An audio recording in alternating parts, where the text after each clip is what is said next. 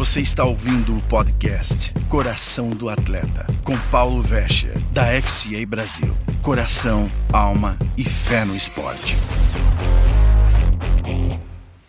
Olá, seja bem-vindo ao nosso podcast Coração de Atleta. Hoje vamos falar sobre iniciação, começo em qualquer coisa como no esporte.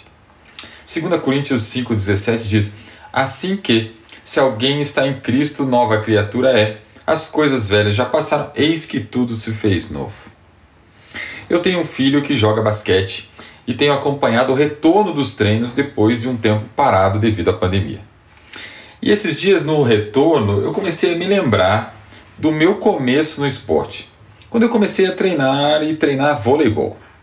Foi o meu primeiro esporte que realmente treinei. Lembro que eu jogava somente na educação física na escola e fui chamado, convidado a participar do time. Era tudo novo para mim.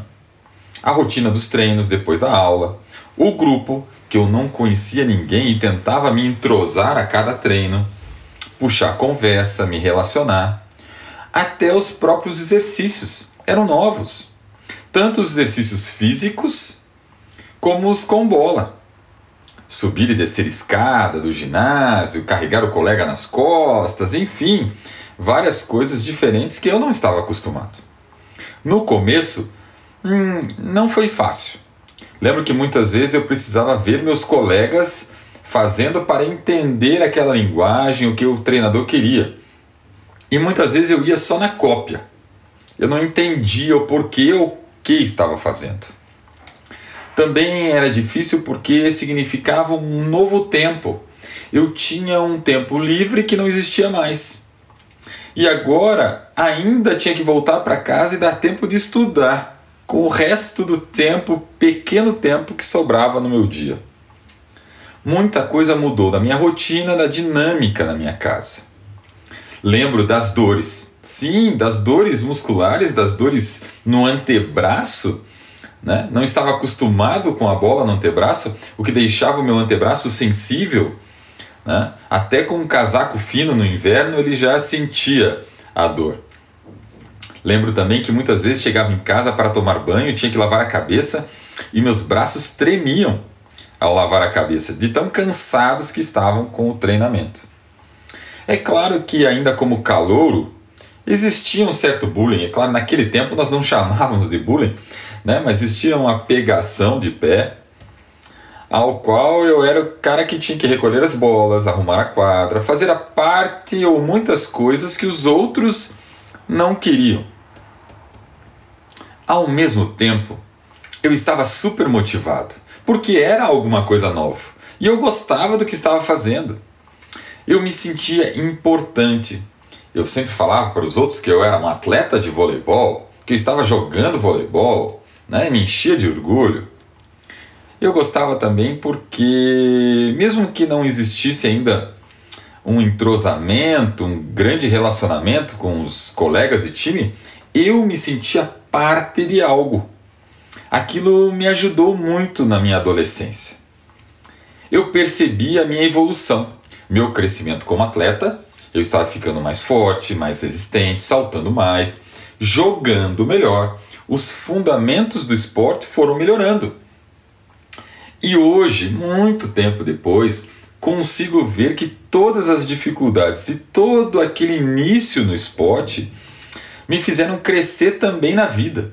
Me ensinaram a ser resiliente, a perseverar, a não cair muitas vezes na pressão, né? A enfrentar a rotina de treinamentos, a enfrentar a rotina a mudanças, a enfrentar meus medos e inseguranças, porque eu tinha que encará-los no jogo, na quadra, no treinamento. Hoje entendo que aquele início, aquele começo me, pro, me preparou para enfrentar mudanças na vida. Porque na vida passamos por constantes mudanças, por novos começos. Pode ser porque entramos na universidade, saímos da escola e vamos para a universidade e tudo muda. Pode ser porque trocamos de time e temos uma nova estrutura, um novo relacionamento, um novo, uma nova metodologia. Pode ser porque decidimos casar, iniciamos um novo relacionamento, o que muda nosso estilo de vida. ou porque nasce um filho e aí as nossas prioridades são outras. Pode ser porque trocamos de emprego ou perdemos emprego e estamos num momento diferente. Pode ser que nós tenhamos perdido alguém que amamos. E isso nos traz sentimentos, às vezes, que nos atrapalham.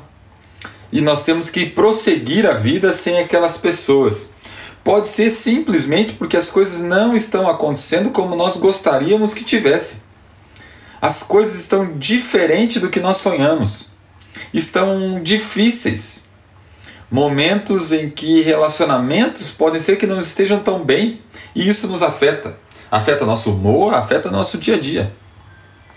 Mudanças, novos começos, tempos de iniciarmos algo novo, um novo momento nas nossas vidas. E ao iniciarmos algo novo, cada um de nós será apresentado a novas oportunidades, mas novos desafios também. Eles serão acompanhados por novas relações e realidades que mudarão nossos horizontes, como nós vemos as coisas. O importante é ir em frente, seguir em frente, enfrentando esses desafios, sabendo, tendo entendimento claro de que Deus está no controle. Sim, Ele está indo antes de você, Ele está indo atrás de você, Ele está indo com você e na verdade ele te ajudará. Jeremias 29, 11 e 12 diz: Eu sei o plano que tenho para você, diz o Senhor. Planos para você prosperar, não te ferir, planos para te dar esperança e futuro. Pode ser que você esteja passando por um desses momentos, um momento novo, com alguns sentimentos que estão vindo junto. Sim, porque quando nós iniciamos alguma nova, coisa nova, sentimentos às vezes nos acompanham. Pode ser incerteza, ansiedade, solidão, medo, coisas novas que vêm às nossas vidas. Esses sentimentos, é, eles acontecem independente da minha maturidade, da tua maturidade. Mas eles podem bater a nossa porta. A questão aqui não é se eles vão aparecer ou não, mas qual será a minha reação a esses sentimentos. Esses sentimentos não podem me fazer parar ou me atrapalhar na minha caminhada e nem podemos pensar em deixar com que esses sentimentos nos afastem de Deus e nem que esses novos começos nos afastem de Deus. Porque tudo, tudo tudo coopera para o bem daquele que confia no Senhor Deus. Independente de como você foi parar nesse novo momento, o importante é não olhar para os obstáculos, mas permanecer olhando para o Deus Todo-Poderoso que está com você e para as oportunidades desse tempo novo. Sim, eu imagino que não seja fácil, mas é o melhor caminho a se seguir. No esporte, na vida, os começos sempre estarão presentes. E precisamos manter a nossa confiança e fé no Deus Todo-Poderoso. A confiança que nos traz esperança. Jeremias 17,7 diz: Bendito o homem que confia no Senhor, cuja confiança é o Senhor. Novos começos podem gerar novas perguntas. Quais serão as lutas? O que terei de fazer agora? Será que vou conseguir? E como responder essas perguntas? Primeiro, você não está sozinho. Entenda isso. Você jamais estará sozinho. Deus está com você até a consumação dos séculos, diz a palavra de Deus. Você não está sozinho. Você já convidou o Senhor Jesus Cristo para entrar na sua vida? O Espírito Santo está em você. Ele habita em você. Segundo, as tuas lutas são dele, de Deus, do Todo-Poderoso. Porque quando eu não consigo fazer algo, é quando Deus opera, age nas minhas vidas. Aí que é manifestado o poder de Deus. Não nas coisas que eu posso fazer, mas nas coisas que eu não posso, para que Ele haja faça e ele seja glorificado. Até porque tudo que ele permite na sua vida é porque ele te capacitou. O Espírito Santo que está em você te derramou dons, te deu habilidades para que você as use nas coisas do teu dia a dia. E quando você não consegue, é aí que ele entra em uma ação sobrenatural, também fazendo as coisas acontecerem por você. É o milagre de Deus que acontece comigo com você todos os dias. É como o rei Davi reagiu ao chegar no acampamento e ver o gigante Golias desafiando o exército de Israel. Ele não parou para pensar no medo, no sentimento, ele tinha compreensão de quem andava com ele, que era o Deus Todo-Poderoso, e disse: Quem é você para desafiar o Deus Todo-Poderoso? Esta tem que ser a nossa postura no meio dos desafios. Pela fé, sim, pela fé, não é pelo que sentimos. O que sentimos não pode nos parar, mas é pela fé no Deus Todo-Poderoso. Nós precisamos entender que Deus luta por nós, que maior é o que está em nós do que aquele que está no mundo. Sim, porque Jesus Cristo já venceu o nosso grande inimigo, que não é de carne e osso. Ok? Terceiro ponto muito importante: Deus jamais vai te dar algo que você não possa suportar. E além disso, Ele ainda vai te dar a saída. Olha o que diz 1 Coríntios 10, 12 e 13.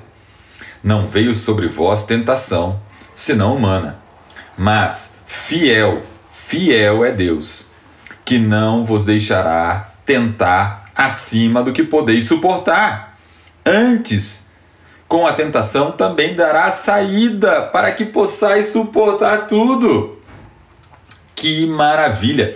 Além dele não permitir algo além do que eu possa suportar, do que você possa suportar, ele te dá a saída, o escape. Oh, que maravilha! Esse é o Deus maravilhoso, o Todo-Poderoso que está em você. Indente do momento, desse novo começo, Olhe para Ele, confie nele, siga confiando que este amor e esse poder que estão em você pela presença de Deus na sua vida estará com você e jamais te deixará. Deus te abençoe. Continue, porque essa jornada que começa agora